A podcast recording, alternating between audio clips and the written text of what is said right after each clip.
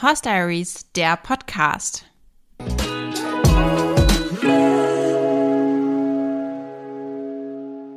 Hallo und herzlich willkommen zu einer neuen Folge vom Horse Diaries Podcast. Ich freue mich, dass ihr heute eingeschaltet habt. Ich bin Katharina, wie immer, und habe heute einen sehr, sehr coolen Gast bei mir. Das ist nämlich zum zweiten Mal die liebe Joanna vom Instagram-Account joannaslievik.dressage. Mittlerweile habe auch ich mich an den neuen Namen gewöhnt. Hi Joanna. Hi. Willkommen, willkommen wollte ich gerade schon sagen. Hallo zum zweiten Mal. Hallo zum danke, zweiten dass du Mal. Danke, dass du mich willkommen heißt. So rum. Unbedingt. Wir nehmen heute auf zu einem Thema, was ich mega interessant finde. Und zwar geht es um das Thema Beziehung mit einem Reiter beziehungsweise Profireiter. Denn die liebe Joanna reitet, trainiert und arbeitet gemeinsam mit ihrem Freund. Und ich finde das eine sehr beeindruckende Leistung und bin sehr gespannt, alles darüber zu erfahren. Ich wollte gerade sagen, das ist wirklich eine Leistung. Kann man so Nein, sagen. Heute, heute mal ein bisschen Butter bei die Fische, ein bisschen Real Talk hier. Genau. Ja.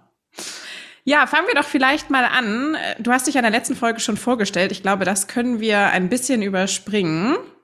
Lass uns das überspringen. Lass uns das überspringen. Aber wir gehen mal direkt ins Thema. Vielleicht erzählst du mal kurz zu deinem Freund, der ja auch, wie wir in der letzten Folge erfahren haben, der Grund ist, warum es dich nach Brasilien verschlagen hat. Ähm, ja, mein Freund ist wie ich auch, nee, er wird 25, ähm, arbeitet eigentlich schon echt sein ganzes Erwachsenenleben, sage ich jetzt mal, mit Pferden, hat eigentlich, also reitet schon Ewigkeiten, hat schon immer mit Pferden zu tun gehabt, noch gar nicht so lange Dressur, also was heißt so lange? Ich glaube, mit 15 oder 16 hat er angefangen, Dressur zu reiten. Ähm, hat auch vorher Working Equitation geritten, war auch, glaube ich, sogar brasilianischer Jugendmeister. Krass. Und äh, ich habe, ich war auch voll verblüfft, als ich das erfahren habe. Ich habe das total spät erfahren und ähm, hat auch, glaube ich, ein, eine ganze Menge so im Western-Bereich gemacht und beziehungsweise ähm, es gibt hier so eine Pferderasse, die heißt Criollos und äh, sein bester Freund züchtet, also hat auch schon ganz viel mit Criollos gearbeitet und ja, eigentlich pferdeverrückt seit Kindheitstagen und kam dann halt nach Deutschland, ähm, um dort zu arbeiten. Hat dann mit meinem alten Trainer gearbeitet, so haben wir uns auch kenn kennengelernt. Und ja, jetzt sind wir beide wieder hier. Seitdem wir wieder hier sind, reitet er auch ähm, selbstständig oder ist halt selbstständiger Bereiter und jetzt seit seit einem halben Jahr zusammen mit mir ein Team. Wir waren ja vorher schon privat ein Team, nur beruflich noch nicht. Ja, sehr cool. Wie ist es denn bei deinem Freund? Kommt der aus einer Reiterfamilie ursprünglich oder kam das so nur aus von ihm, dieses Pferdeding? Ähm, überhaupt nicht. Also die Eltern, eigentlich hat die ganze Familie so gut wie gar nichts mit Pferden zu tun, aber der, die Großeltern hatten auch ein Haus auf dem Land und ähm, ja, wie das dann so ist, dann hat der Nachbar irgendwie Pferde oder so und dann äh, auch durch seinen besten Freund wurde so dieses ganze Pferdeverrückte geweckt in ihm und ähm, dann hatte der, glaube ich, auch als Junge ein Pferd, aber halt ne, immer ausgeritten und wild durch alle möglichen Wege geritten und weiß nicht was. Also mit Dressur hatte das nicht viel zu tun. Und ähm, ja, aber die Familie hat eigentlich ansonsten wirklich überhaupt gar nichts mit Pferden zu tun.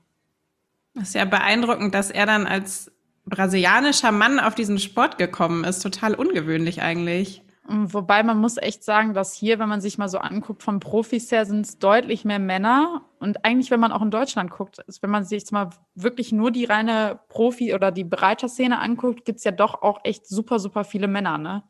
Das stimmt, absolut. Wobei er ja angefangen hat, tatsächlich aus der Begeisterung raus.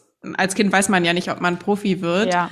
Ja, das und ich habe das Gefühl, in Deutschland sind schon viele Männer, die eben aus einer Reiterfamilie kommen, wo die Eltern schon züchten und die dann so ein bisschen so natürlich einfach mit einsteigen. Stimmt, stimmt, das kann schon sein. Wobei man muss auch echt hier sagen, dass er hier, also Dressur ist ja jetzt gar nicht so dieses, sag ich mal, wenn jetzt einer sagt, ja, ich habe Pferde, da denkt, glaube ich, keiner direkt an Dressur. Ne? Also Pferde werden ja auch nach wie vor viel zur Arbeit genommen, Westernsport und alles Mögliche, Rodeo, was weiß ich was. Ne? Also ich glaube, deshalb ist das vielleicht auch nicht ganz so assoziiert mit so einem Frauensport, sag ich jetzt mal, wie es vielleicht bei so manchen Leuten in Deutschland im Kopf verankert ist. Ja, das stimmt. Bei uns ist es schon sehr dieses Pferdemädchen-Ding. Also ist schon glaube, sehr klischeebelastet. So ja, ich glaube, so Unterreitern gar nicht so, aber die, die Nichtreiter haben, glaube ich, oft dieses Bild so im Kopf. Ja, nee, total der Mädchensport, wie du reitest, so, ne? Und ich kann mich auch noch dran erinnern, ganz am Anfang, wenn ich dann so meinen Nichtreiterfreunden gesagt habe, ja, was macht denn dein Freund beruflich? Ja, der ist Bereiter. kam dann erstmal so, wie der ist Bereiter. ne, so. Ja. Und als Pferdemädchen man denkt diese, man sich so, oh ja, mein Gott, Jackpot. Äh, ja, wirklich. Echt sehr unterschiedlich. Und sag mal, ist dein Freund dann auch bewusst zum Reiten nur nach Deutschland gekommen? Genau, also ähm, der wurde sozusagen entdeckt, sage ich jetzt mal in Anführungsstrichen, von einem deutschen Richter hier, der auch schon ein paar Reiter nach Deutschland vermittelt hat. Und äh, mein alter Trainer, Johann Sagas, der hatte schon öfter auch mal Brasilianer da, der hat auch eine Zeit lang das brasilianische Nationalteam trainiert und ähm, hat halt immer wieder Reiter auch aus dem Ausland, wie es bei vielen Deutschen ähm, ja, Trainern ist, dass die auch mal, weiß ich nicht, Bereiter aus Spanien nehmen oder aus Italien oder sonst wo, Portugal.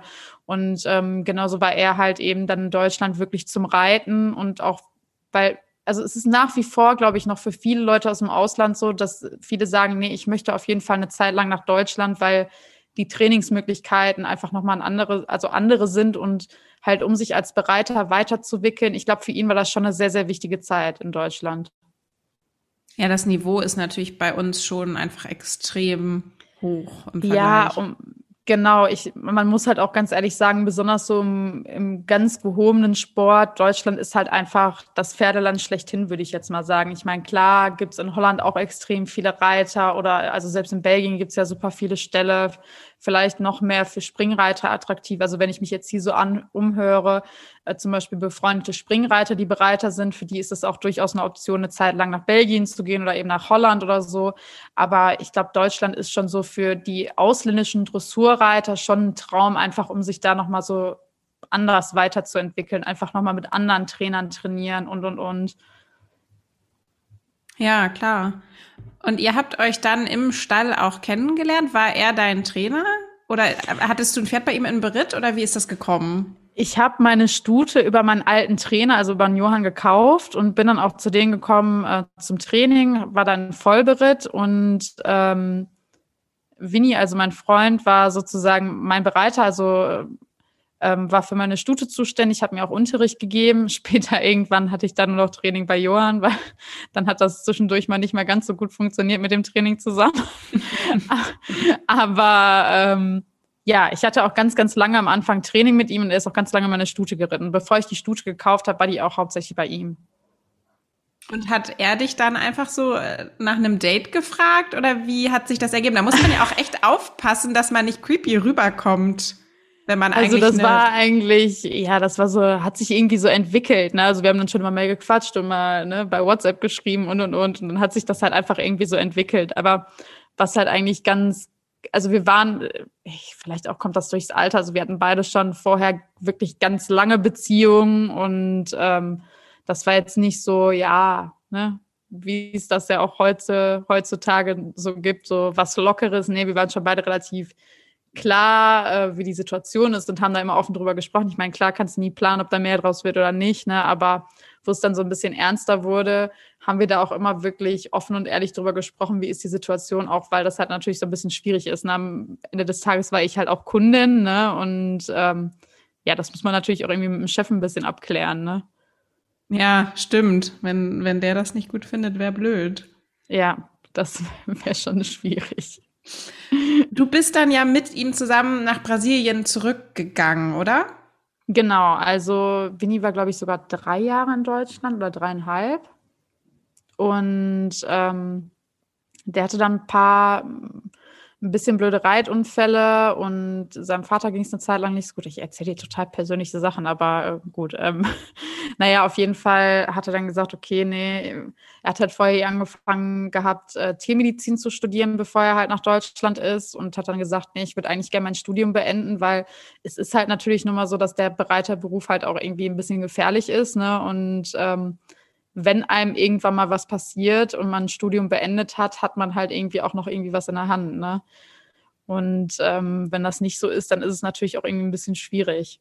Und einfach um diese Sicherheit im Rücken zu haben, ähm, hat er dann gesagt, okay, ja, das ist irgendwie so ein Gedanke, den ich habe. Ich hab, würde gerne irgendwie äh, zurückgehen und mein Studium beenden.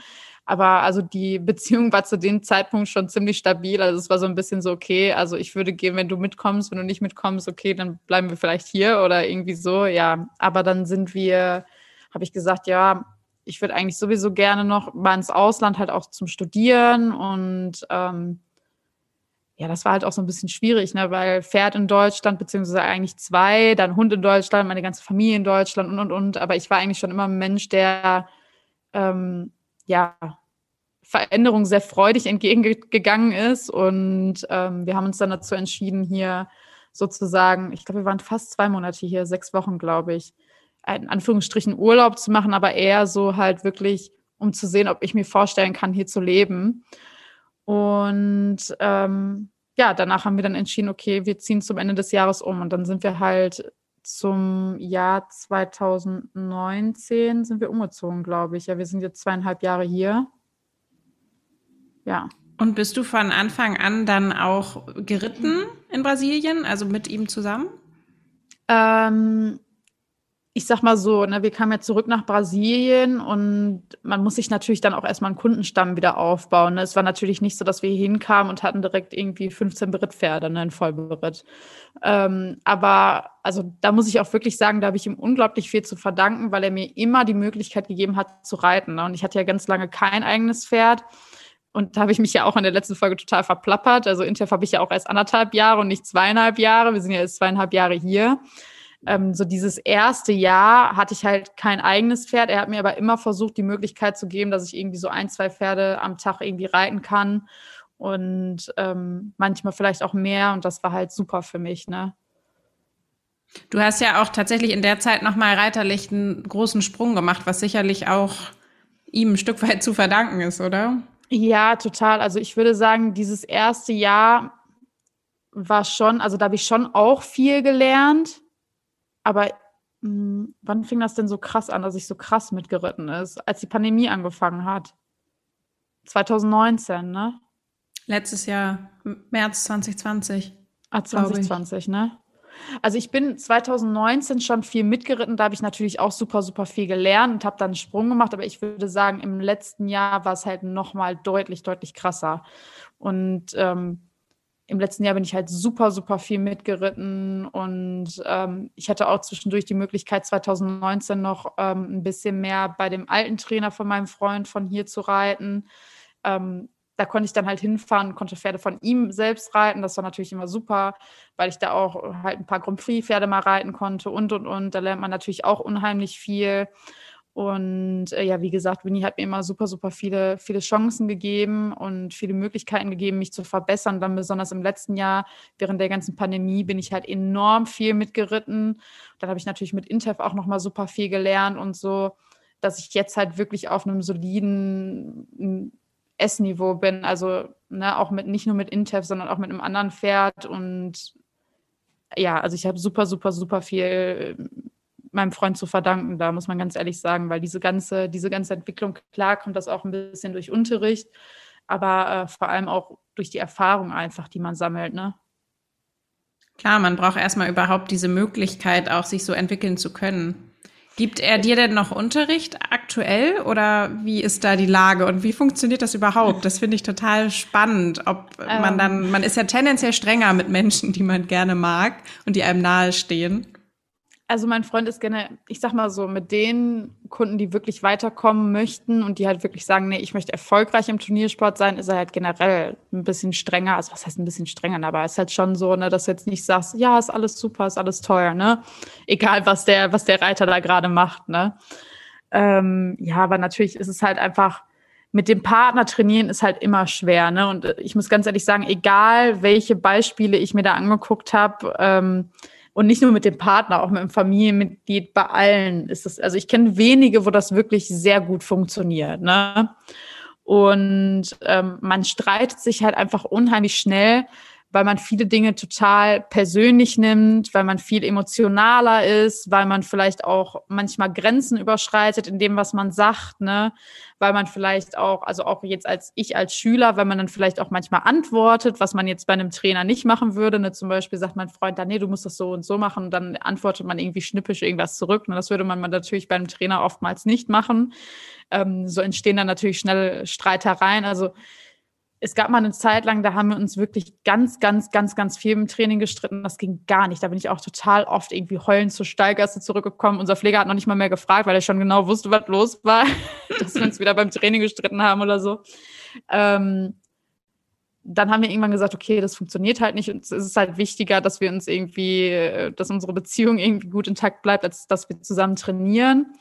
Und dann wurde das aber zwischenzeitlich besser. Und dann haben wir jetzt auch wirklich entschieden, angef oder haben angefangen zusammen zu arbeiten. Seitdem hat sich vieles wirklich deutlich verbessert, weil wir beide irgendwo aneinander gearbeitet haben. Auch für mich, ich versuche halt wirklich ganz klar zu differenzieren, okay, was ist jetzt Training und was ist halt einfach privat. Ne? Und ähm, fange dann auch nicht zu Hause nochmal an, über das Training zu diskutieren und ah, da war es aber blöd zu mir oder sonst was.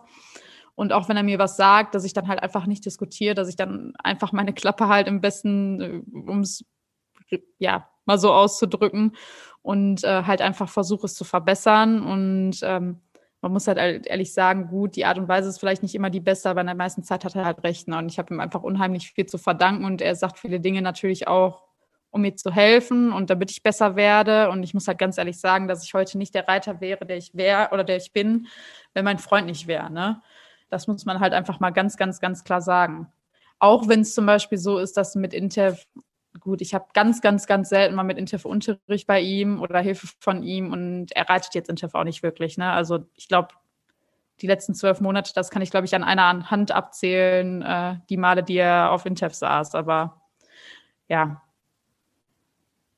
ich habe so viel zu dem Thema zu sagen. Ich bin hier schon total im Monolog verfangen.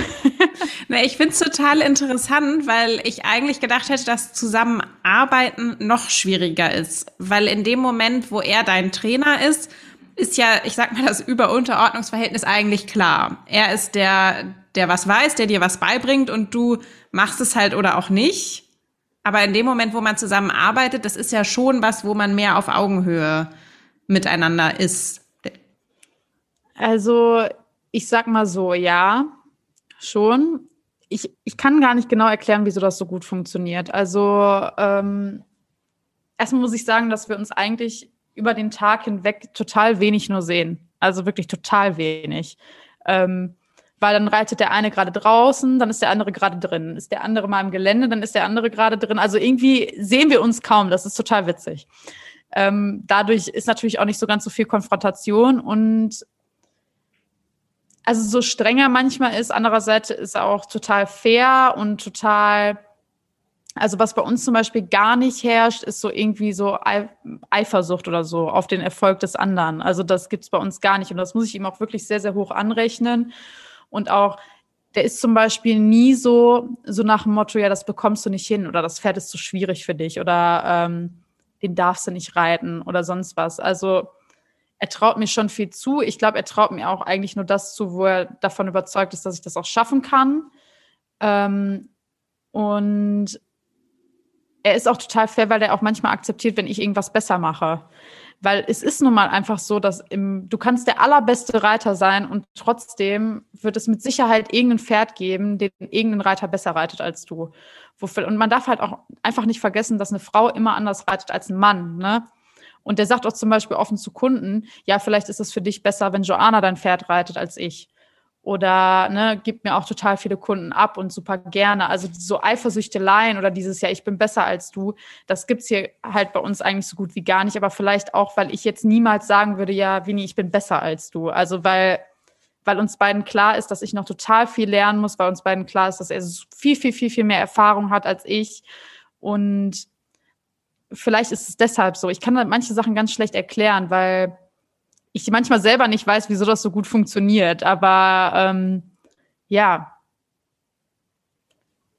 also was solche Dinge angeht, so streng er ist, mit solchen Sachen ist er echt wirklich top. Und er hat auch zum Beispiel meine Einstellung zu ganz vielen Dingen total verändert, weil ich weiß noch, als ich mit Inter, also als ich Interv gekauft habe und so am Anfang Probleme mit dem hatte oder sonst was, ne, da hatte dann immer gesagt, ey, jetzt hör doch mal auf, dich da so dran hochzuziehen. Ich habe ja auch gar keinen Bock mehr, mir das anzuhören, weil das ist normal. Gib dir mal ein bisschen Zeit, komm mal ein bisschen runter, ne? Und äh, der ist halt so überhaupt nicht der Mensch, der sagt, auch zum Beispiel, wenn du jetzt vom Pferd kommst und sagst, alles ist scheiße, das, dafür, das akzeptiert er zum Beispiel gar nicht. Ne? Der ist immer eher so der Typ, der sagt, nee, ja, war jetzt heute scheiße, ja, versuchst es morgens besser zu machen, so nach dem Motto. Ne?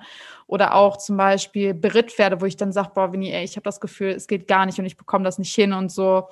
Da sagt er, nee, du bekommst es hin, ne, musst halt weiter dran arbeiten, ich helfe dir morgen oder so. Ne? Also das muss ich echt sagen, der hat mich unheimlich gefördert und ich habe auch immer das Gefühl, dass er mich fördern will auch wenn vielleicht manchmal der Weg ein bisschen nicht der ganz richtige ist, so wenn wir dann zusammen Training haben. Aber ansonsten ist das, glaube ich, auch so ein bisschen der Schlüssel, wieso es so gut funktioniert. Also wir gönnen uns einfach gegenseitig Erfolg und wir wollen, dass der andere Erfolg hat. Obwohl es auch so ist, dass er nicht so gerne Hilfe von mir annimmt manchmal. Also äh, wenn ich dann was sage, dann ist es schon ein bisschen so, ähm, ja, ich weiß, weiß ich selber. Oder ne, zum Beispiel, ja, hier könnte noch ein bisschen das und das, hier könnte noch ein bisschen das und das und dann kommt irgendwie so, ja, weiß ich muss mir nicht sagen, so nach dem Motto. Ja, das ist dann vielleicht doch noch schwierig. Wie ist es denn in eurem Arbeitsalltag? Habt ihr euch die Pferde genau aufgeteilt oder macht ihr auch manche gemeinsam? Also, wir haben schon ein paar Pferde, so die zum Beispiel eigentlich immer Winnie macht. Wir haben ein paar Pferde, die immer ich mache. Dann haben wir zum Beispiel ein paar Kunden, wo er Unterricht gibt, ich aber mehr reite. Dann haben wir ein paar, wo wir wirklich relativ gemixt arbeiten. Manchmal reitet er, manchmal reite ich, manchmal gebe ich Unterricht, manchmal gibt er Unterricht.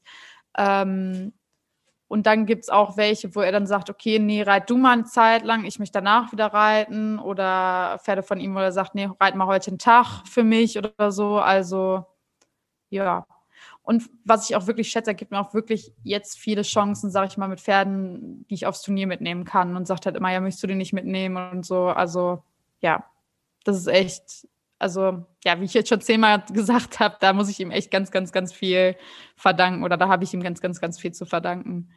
Ich finde, man sieht es auch einfach an deiner Entwicklung, einmal an deiner reiterlichen Entwicklung, aber auch, so wie ich das über Instagram verfolgt habe, dein Selbstbewusstsein, würde ich sagen, hat sich ja eher verbessert in den letzten Monaten, als dass es sich verschlechtert hätte. Das ist, liegt sicherlich nicht nur an ihm, aber wenn er dich jetzt immer nur runterputzen würde, hättest du dich, glaube ich, auch als Reiterpersönlichkeit, so blöd das klingt, wahrscheinlich gar nicht so entwickeln können. Also, ich sag mal so, es ist super, super schwierig, wenn Winnie sagt, ja, nee, da hat sich irgendwas verbessert. Ne? Zum Beispiel, wenn ich jetzt ein Pferd von ihm lange geritten bin und er dann danach wieder reitet und er sagt, nee, ja, das und das hat sich wirklich verbessert, das ist dann schon so wie der Oscar, weißt du, so dann, wenn die Worte ertönen, dann ist bei mir im Kopf schon so, ha, so ein, so ein Engels, Engels, äh, Engel am, Engel, die singen, weil ich mir denke, boah, hat er das jetzt echt gesagt? Kann ja gar nicht sein. Nee, also so, er lobt nicht so viel, das muss man wirklich sagen. Also er lobt schon, vielleicht ist es auch wieder so ein bisschen so, weil man der Partner ist. Ne? Man hört ja immer gerne oder einem bleibt ja immer deutlich mehr im Gedächtnis, wenn jemand sagt äh, oder wenn der Partner sagt, nee, und das und das hast du schlecht gemacht, als wenn er sagt, das hast du gut gemacht. Ne? Total. Ähm, Aber ich finde gerade dieses, dass er dir Dinge zutraut, dass er dir die Pferde ja. zutraut, dass er dir Kunden abgibt, das ist ja so viel mehr wert als die Travasale war gut, Joanna. Also ja, das, das zeigt ja, dass er an dich glaubt und das ist halt cool, finde ich auch wenn man halt dann die Chance hat, mal wirklich so mit den Top-Pferden eine Zeit lang oder die Top-Pferde mal eine Zeit lang zu reiten. Ne? Es ist ja jetzt nicht, man muss halt auch mal ganz ehrlich sagen, ich meine, klar ist jedes Pferd wichtig, aber es gibt dann ja halt einfach noch unsere eigenen Turnierpferde und die Kundenpferde zum Beispiel, das ist ja auch noch mal ein bisschen was anderes. Ne? Also unsere eigenen Turnierpferde, jetzt abgesehen von Intef, die sind zwar auch von Kunden, aber zumindest zum Teil, aber ähm, die sind halt komplett bei uns, da reitet jetzt nicht kein, der Besitzer noch, sage ich jetzt mal so, ne? Ähm, und wenn dann schon mal irgendwie so kommt, nee, nee, reit du den mal ein bisschen oder kannst den noch mal reiten und, und, und. Klar, das ist natürlich ein viel, viel größerer Vertrauensbeweis oder einem manchmal viel, viel mehr wert, als wie du jetzt schon gesagt hast, irgendein Lob für eine gut gerittene Lektion, ne?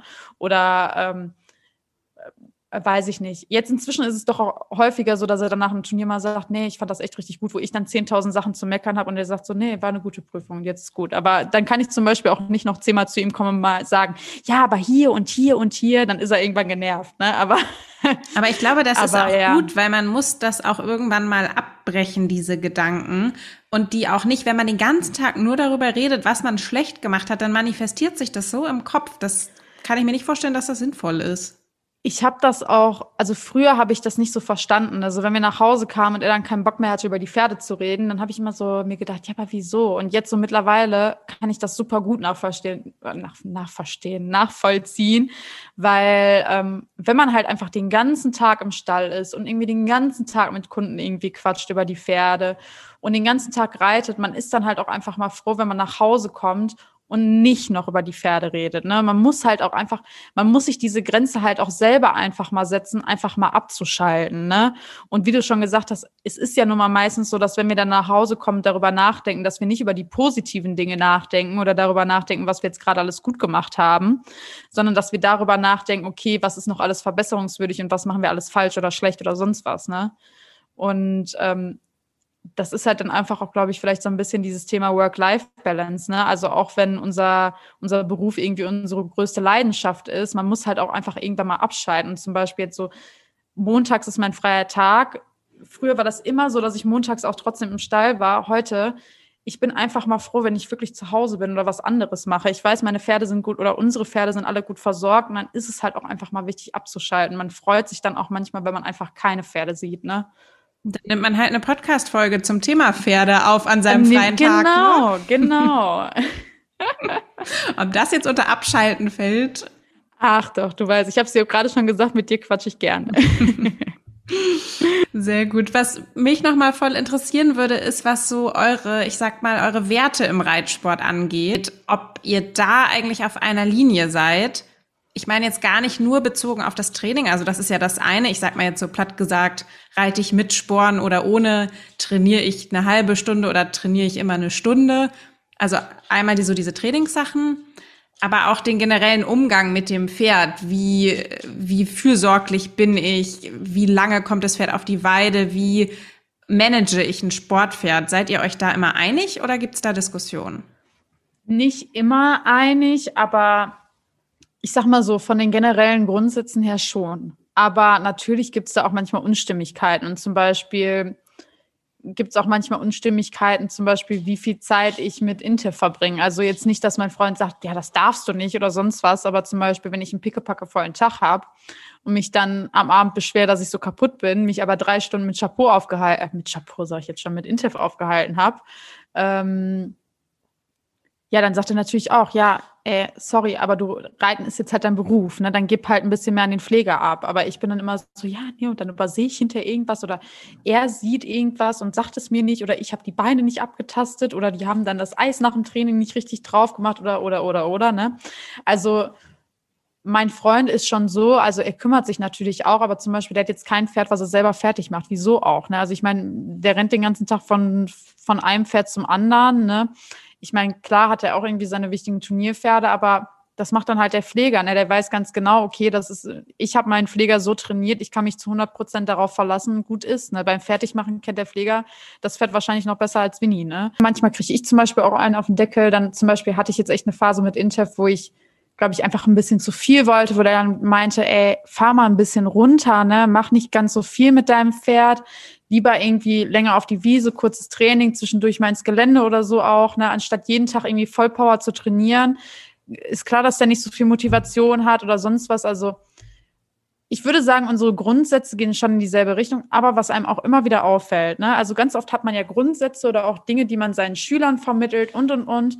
Und dann ganz oft bei seinen eigenen Pferden oder bei den wichtigsten Pferden fällt einem manchmal auf, wie man das selber unbewusst über Bord wirft. Zum Beispiel dieses, was ich immer wieder meinen, meinen Schülern auch predige, so dieses Nein und sei geduldig und blablabla. und selber reitet man dann manchmal das eigene Pferd und denkt sich so, was ist das denn jetzt hier und heute total kacke. Jetzt nicht, dass man irgendwie dann komplett haut drauf reitet, aber dass man sich manchmal einfach denkt, boah, ich hätte die Situation einfach vielleicht noch ein bisschen fairer und mit noch ein bisschen mehr Geduld lösen können. Oder dass man sagt, manchmal, ähm, nee, und lass es lieber ein bisschen ruhiger angehen. Und dann ertappt man sich selber dabei, wie man eigentlich mit seinem eigenen Pferd doch ein bisschen zu viel macht. Ne?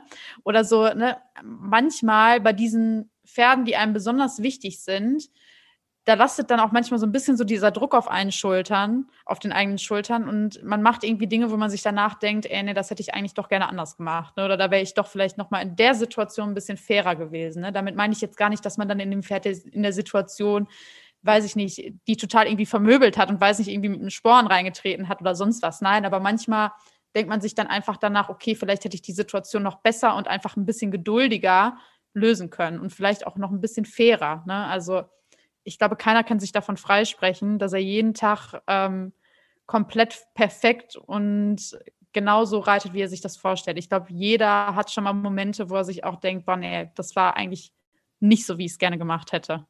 Ich glaube, das ist tatsächlich ein bisschen wie das Training mit dem Partner emotionaler ist, ist auch das Training mit dem eigenen Pferd emotionaler, oder? Weil Ganz man investiert genau. ja viel mehr. Das Pferd bedeutet einem mehr.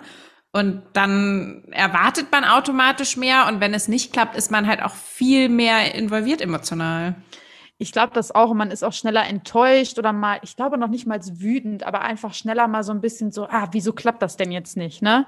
Anstatt dann einfach wirklich halt noch mal ganz in Ruhe oder sich zu denken, ah ja, mache ich morgen noch mal. Nee, dann will man unbedingt und reitet die Traversale oder was weiß ich zum zehnten Mal. Statt ist halt einfach sich zu denken, okay, nee, ich greife da morgen noch mal an oder so, ne? Oder ja, es ist halt, glaube ich, mit dem eigenen Pferd nicht immer einfach. Man ist, wie du schon sagst, da einfach emotional ganz anders involviert.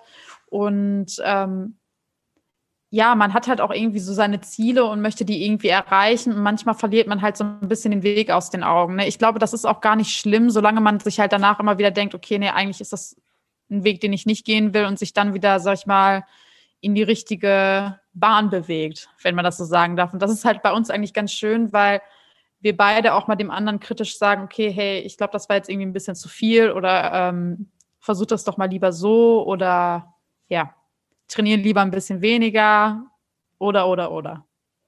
Ja, das ist auf jeden Fall gut, weil beim Partner kann man sich wenigstens sicher sein, dass der 100% ehrlich ist. Also ich sag mal so, mein Freund ist wahrscheinlich immer lieber ein bisschen zu ehrlich zu mir als ein bisschen zu nett, also zumindest was das Training betrifft. Ja, aber darauf kann man sich bei einem normalen Trainer nicht immer 100 Prozent verlassen. Wenn man viel Geld dafür bezahlt, dass man eben Beritt und Training hat, dann der Kunde soll ja auch happy sein, ne? Ja, das stimmt. Also ja, es ist halt manchmal auch, es kommt, glaube ich, aber auch so ein bisschen darauf an, wie empfänglich ist man selbst für Kritik. Mhm. Ne? Und also zum Beispiel, ich bin Mensch, ich kritisiere mich sowieso viel selbst, ich bin ziemlich offen für Kritik deshalb sage ich vielleicht auch so Aussagen wie, ja, ähm, ich bin an dem Tag nicht so ganz fair geritten oder ich wäre da lieber fairer geritten. Das würden andere vielleicht nie sagen, weil sie sagen, ach ja, ich bin ja ach so pro Pferd. Aber ich denke mir, ey, eigentlich ist doch pro Pferd, wenn man sich jeden Tag wirklich wieder selbst hinterfragt und sich denkt, ey, was kann ich eigentlich noch besser machen? Wie kann ich mein Pferd noch besser gymnastizieren? Wie kann ich mein Pferd noch fairer und besser reiten? Und man muss halt einfach mal ehrlich sagen, wir sind alle nur Menschen und wir alle machen Fehler.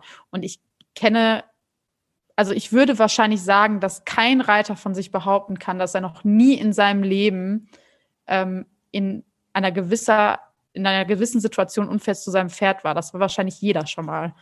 Und es ist mit Sicherheit auch jedem schon mal in gewisser Art und Weise die Hutschnur geplatzt. Und wie ich jetzt vorhin schon gesagt habe, das muss sich ja nicht unbedingt darin äußern, dass man jetzt irgendwie total grob oder ausfallend wird. Ne? Aber es gibt halt einfach mal Situationen, die hätte man vielleicht noch besser lösen können und noch mehr mit Ruhe lösen können. Ne?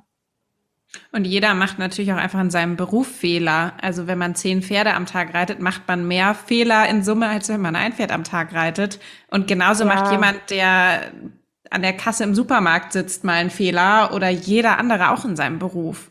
Ganz genau. Ich glaube, das ist auch manchmal so ein bisschen was, was wir uns mehr vor Augen rufen müssen, weil es wird so viel darüber gesprochen, ähm, wie ich jetzt gerade schon erwähnt habe, mit diesem Pro-Pferd oder der ist nicht fair oder der macht dieses und der macht jenes. Ich glaube, es ist viel, viel, viel, viel wichtiger, dass man diese Bereitschaft hat, seine eigenen Fehler einzusehen, ähm, als immer nur zu predigen oder ähm, auf andere loszugehen oder sonst was. Und dass man sich einfach mal halt eingesteht, dass wir alle Fehler machen mit unseren Pferden. Alle, sei es nun in einer Situation, in einer, in einer äh, in der Lektion, sei es durch irgendein Missverständnis, sei es durch Ungeduld, sei es, manchmal können wir auch einfach Dinge nicht. Manchmal versagt unser Körper, weil wir keine Kraft mehr haben. Und, oder, oder, oder. Ne? Also es gibt ja tausend Gründe dafür, manchmal sogar Unwissenheit, ne? Ähm, ich habe manchmal das Gefühl, dass viele Amateure denken, dass Profis immer alles perfekt machen müssen. Aber am Ende des Tages ist jedes Pferd anders.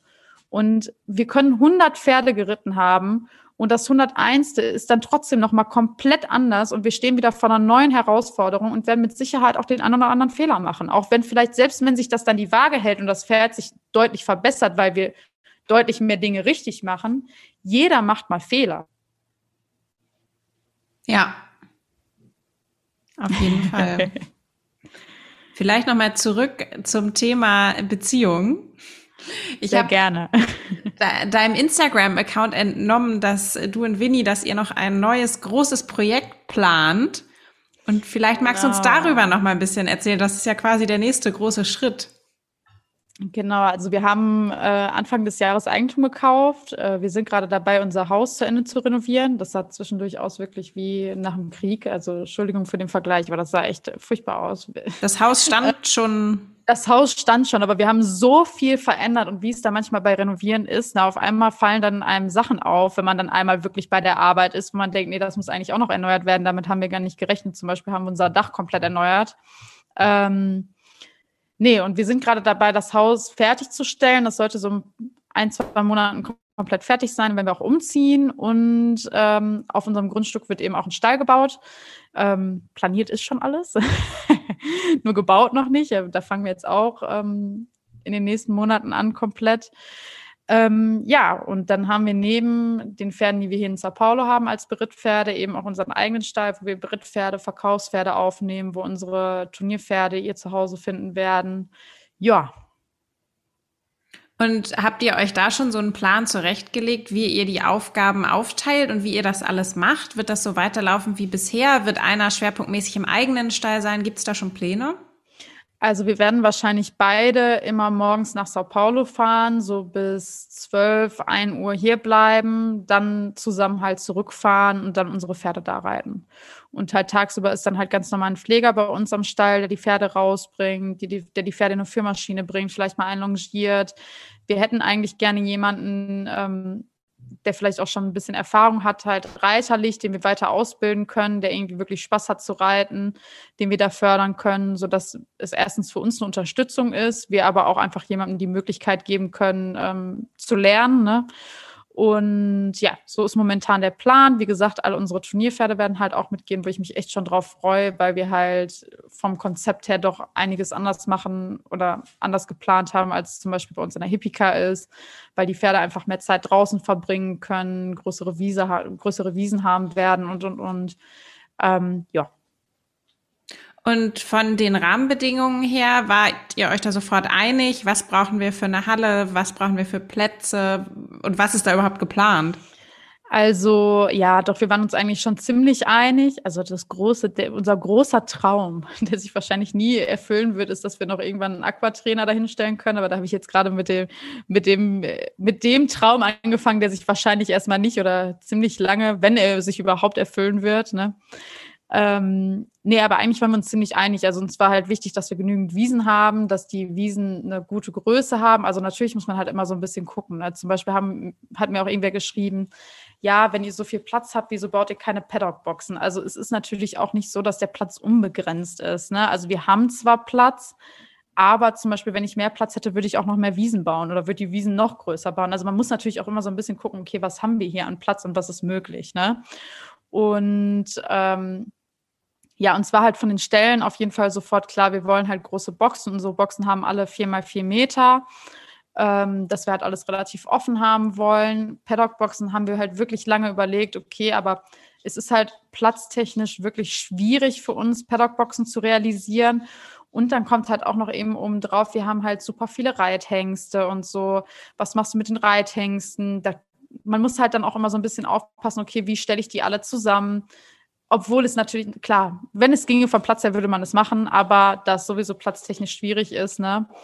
Ähm, und zwar, genau, das Thema Wiesen, das hatte ich ja schon besprochen. Und zwar wichtig, dass wir einen großen Platz haben äh, mit guten Böden, dass wir eine Halle haben mit gutem Boden. Ähm, und zwar wichtig, dass wir eine Führanlage haben und einen Longierzirkel. Und ähm, ah ja, was zum Beispiel hier, was wir hier eigentlich nicht haben, sind halt Paddocks mit guten Böden. Ne? Und man muss halt ehrlicherweise sagen, Also zumindest ist es meine Ansicht. Ne? Ähm, ja, ich möchte meine Pferde jeden Tag draußen haben, aber ich möchte auch ein bisschen auf die Wiese aufpassen und ich möchte halt auch, dass meine Pferde, wenn sie auf der Wiese sind, auch wirklich Gras fressen können. Ne? Dementsprechend haben wir jetzt zum Beispiel bei uns halt geplant, wir haben halt die normalen Wiesen und wir bauen halt auch noch Paddocks, dass wenn es zum Beispiel jetzt mal wirklich nur in Strömen geregnet hat, dass wir dann halt auch die Pferde auch auf die Paddocks stellen können, dass wir zum Beispiel mal ein oder zwei Wiesen halt auch ähm, zur Regeneration sozusagen mal freilassen können. Die Pferde können dafür auf den Paddock, ne? Und, und, und sowas war uns halt wichtig. Ähm, Ah, und was wir auch haben werden, sind ein paar, Bo also es werden nicht ganz so viele, aber ich glaube, es werden zwei oder drei ähm, größere Boxen, die direkt an der Wiese angrenzend sind, für halt ähm, Rentnerpferde, für unsere jungen Pferde, für unsere äh, Zuchtstute. Ja, und das waren eigentlich so die wichtigsten Dinge für uns. Ja, das haben wir eigentlich auch alles so geplant und wird auch eigentlich so erfüllt. Und ihr wollt dann auch tatsächlich selbst züchten in dem Stall? Also ne, jetzt nicht im großen Stil, aber wir haben zum Beispiel eine Zuchtstute. Wir haben jetzt noch ähm, eine Jährlingsstute gekauft vor einem Monat oder so. Und äh, die finden dann halt bei uns Platz. Ne? Also wir haben leider ähm, Anfang dieses Jahres einen Fohlen verloren und das war halt echt ein bisschen blöd. Also unsere Stute hat einen Fohlen bekommen und das war ein bisschen blöd nach der Geburt. Ist unser Fohlen halt unterm Zaun durchgerutscht und dann ist sie halt erst viel zu spät zur Muttermilch gekommen und und und und mit dem Immunsystem äh, war das dann alles super, super schwierig und deshalb haben wir leider einen Fohlen verloren. Deshalb haben wir jetzt zum Beispiel auch, also bei uns auf dem Gelände gab es schon einen Fußballplatz, einen Rasenfußballplatz und der hat eine kleine Mauer. Und da haben wir dann halt direkt gesagt, nee, das wird auch ähm, Wiese mit Box und ganz besonders dann halt auch für die Stuten, wenn, wenn wir irgendwie eine Stute da haben, die, ähm, die tragend ist, dass solche Unfälle da halt auf gar keinen Fall passieren können. Ne? Ja, das hat man natürlich dann alles zumindest deutlich mehr selbst in der Hand, als wenn man irgendwo ja, nur Einsteller ist. Ne? Genau. Also ne, die Stute stand bei super, super Freunden von uns. Die haben sich wirklich toll darum gekümmert. Das ist halt einfach ein Unfall gewesen. Sowas kann passieren, aber sowas ist halt halt blöd. Ne? Man lernt dann auch irgendwie daraus. Und für uns ist halt jetzt klar, okay, nee, die Wiese wird's, wir tragen eine Stute und fertig aus. Ne? Und es ist halt ganz schön, weil es fast direkt also es ist ganz nah an unserem Schlafzimmer dran, heißt, man kann dann auch immer schön morgens raus und Fohlen kuscheln und ja. Das ist echt schön. Es ist schon ein bisschen der Wendy-Traum, so eine coole, große eigene Anlage, ein Freund, der reitet. Also hätte man mir das als 14-jähriges Mädchen gesagt, ich hätte wahrscheinlich getötet für dieses Leben. Also ja, klar, ich wirklich, also ich lebe den Traum und äh, also zumindest meinen persönlichen und ich bin total froh, dass wir das alles so verwirklichen können. Aber man darf halt auch immer nicht vergessen, es steckt halt auch einfach immer ultra viel Arbeit dahinter. Es ist nicht einfach, mit dem Partner zu arbeiten. Es ist auch nicht einfach, mit dem Partner zusammen so einen Sport auszuüben. Und also ich muss halt ganz ehrlich sagen, 80 Prozent der Zeit, wenn wir uns streiten, streiten wir uns wegen irgendwas, Pferd, Sport, ähm, irgendwas in die Richtung. Ne? Es bietet halt einfach viel Grundfläche und besonders wenn es halt, wenn es mit so viel Leidenschaft verbunden ist, ne, ist es natürlich auch nicht immer einfach alles. Man muss sich halt auch viel dann arrangieren mit zum Beispiel Ansichten, die vielleicht der Partner hat oder, ne? Also es ist, auf der einen Seite ist es der Traum, aber man muss auch viel dafür tun, dass der Traum wirklich funktioniert. Ja, das glaube ich. Man muss vielleicht noch ein bisschen härter an sich selbst auch arbeiten und an der Beziehung arbeiten, als man das unter anderen Umständen müsste. Definitiv, definitiv. Zum Abschluss äh, habe ich noch eine letzte Frage. Was würdest du denn sagen, ist euer Erfolgsrezept, wenn man das jetzt mal so runterbricht für eure Beziehung? Mmh. Schwierig. Das Problem bei uns ist ganz oft, dass wir beide auch super impulsiv sind. Ne? Aber ich würde sagen, unser Erfolgsrezept ist, dass wir einander super schnell verzeihen von beiden Seiten aus. Also selbst wenn wir diskutieren und uns irgendwie streiten, dann ist irgendwie so kurz Ruhe und dann können wir auch wirklich normal weiterreden, als wäre fast nichts passiert. Ähm, was ich noch sagen würde, ist, dass wir, dass wir einander Erfolg gönnen. Ja. Also wir wollen wirklich, dass der andere erfolgreich ist in dem, was er tut. Vielleicht sind wir deshalb auch manchmal ein bisschen strenger zu dem anderen, aber im Endeffekt, ähm, weil wir es gut meinen. Ähm, und ich würde vielleicht sagen Ehrlichkeit. Das äh, kam auf jeden Fall rüber, ja. dass ihr sehr, sehr ehrlich zueinander seid. Das finde ich auch also unheimlich wichtig. zumindest was das Training betrifft, sind wir, also es, man muss halt auch immer entscheiden, ne? Manchmal hat man Dinge oder Gedanken im Kopf, da muss man sich dann halt mal wirklich denken, muss ich das jetzt mit meinem Partner teilen? Muss ich das jetzt mit dem ausdiskutieren oder ist es besser, wenn ich einfach mal tief durchatme und noch mal kurz selber reflektiere und mich, mir dann überlege, ob diese Diskussion es wirklich wert ist oder nicht, ne? Also, was ich für mich gelernt habe, ist halt einfach in ganz vielen Dingen einfach versuchen, ruhiger zu bleiben. Und auch wenn ich zum Beispiel mal merke im Training, zum Beispiel, wenn mein Freund total die Geduld verliert und vielleicht mal irgendwie was zu mir sagt, was er, was jetzt nicht so nett war, dass ich mir einfach da denke, okay, ist jetzt egal, hier rein, da raus, ne? Und dann, das bleibt jetzt hier, das ist Training gewesen und zu Hause ist was anderes, ne? Und äh, dass man das halt auch vielleicht einfach so ein bisschen voneinander trennt, ne? Weil Training und Beruf ist das eine, zu Hause ist halt was anderes. Und man ist halt auch, also selbst wenn man Partner ist, oder ein Paar ist, ist man halt auf der Arbeit, hauptsächlich arbeitet man da zusammen. Man ist auf der ha Arbeit nicht hauptsächlich ein Paar. Also das muss man einfach verstehen. Natürlich, irgendwie spielt das dann ineinander, weil man kann es nicht hundertprozentig trennen, aber man muss es meiner Meinung nach versuchen, so gut wie möglich zu trennen. Ja, ich glaube auch, das ist wahrscheinlich das Erfolgsrezept aller Menschen, die es schaffen, mit ihrem Partner gemeinsam zu arbeiten, sei es in der Arztpraxis oder in der Anwaltskanzlei. Es gibt ja viele Beispiele. Aber letztlich muss man im Beruf eben auch professionell sein und auch einfach mal was runterschlucken, was beim Partner ja. vielleicht ein bisschen schwieriger ist. Natürlich, also ne, wenn dir jetzt jemand sagt, mit dem du ein rein professionelles Verhältnis hast, wenn er irgendwas sagt, was dir jetzt nicht so passt, okay, dann ist das das eine. Ne? Aber wenn dir dein Partner das sagt, dann erstmal ist das natürlich viel persönlicher. Das verletzt einen natürlich auch viel, viel mehr. Und man reagiert natürlich auch viel emotionaler drauf. Ne? Und wenn das jetzt ein, äh, irgendwie einfach nur der, der Kollege ist, dann ärgert man sich vielleicht ein bisschen drüber, aber macht dann Haken dran. Wenn das der Partner ist, dann hapert man da ja doch schon ein bisschen mehr dran oder ne, denkt da mehr drüber nach, ist verletzter.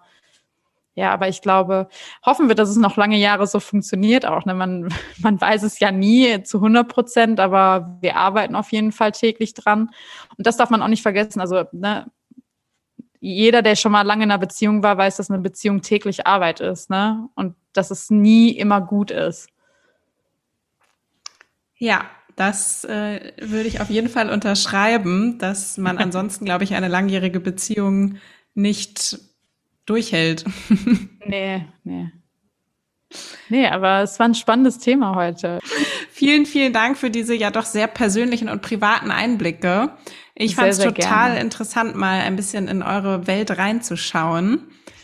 Ich freue mich sehr, die ganze Entwicklung und den Stahlbau auf deinem Instagram-Account mitzuverfolgen. Also auch hier nochmal der Hinweis an alle, joannasliewig.dressage, wenn es euch genauso interessiert wie mich.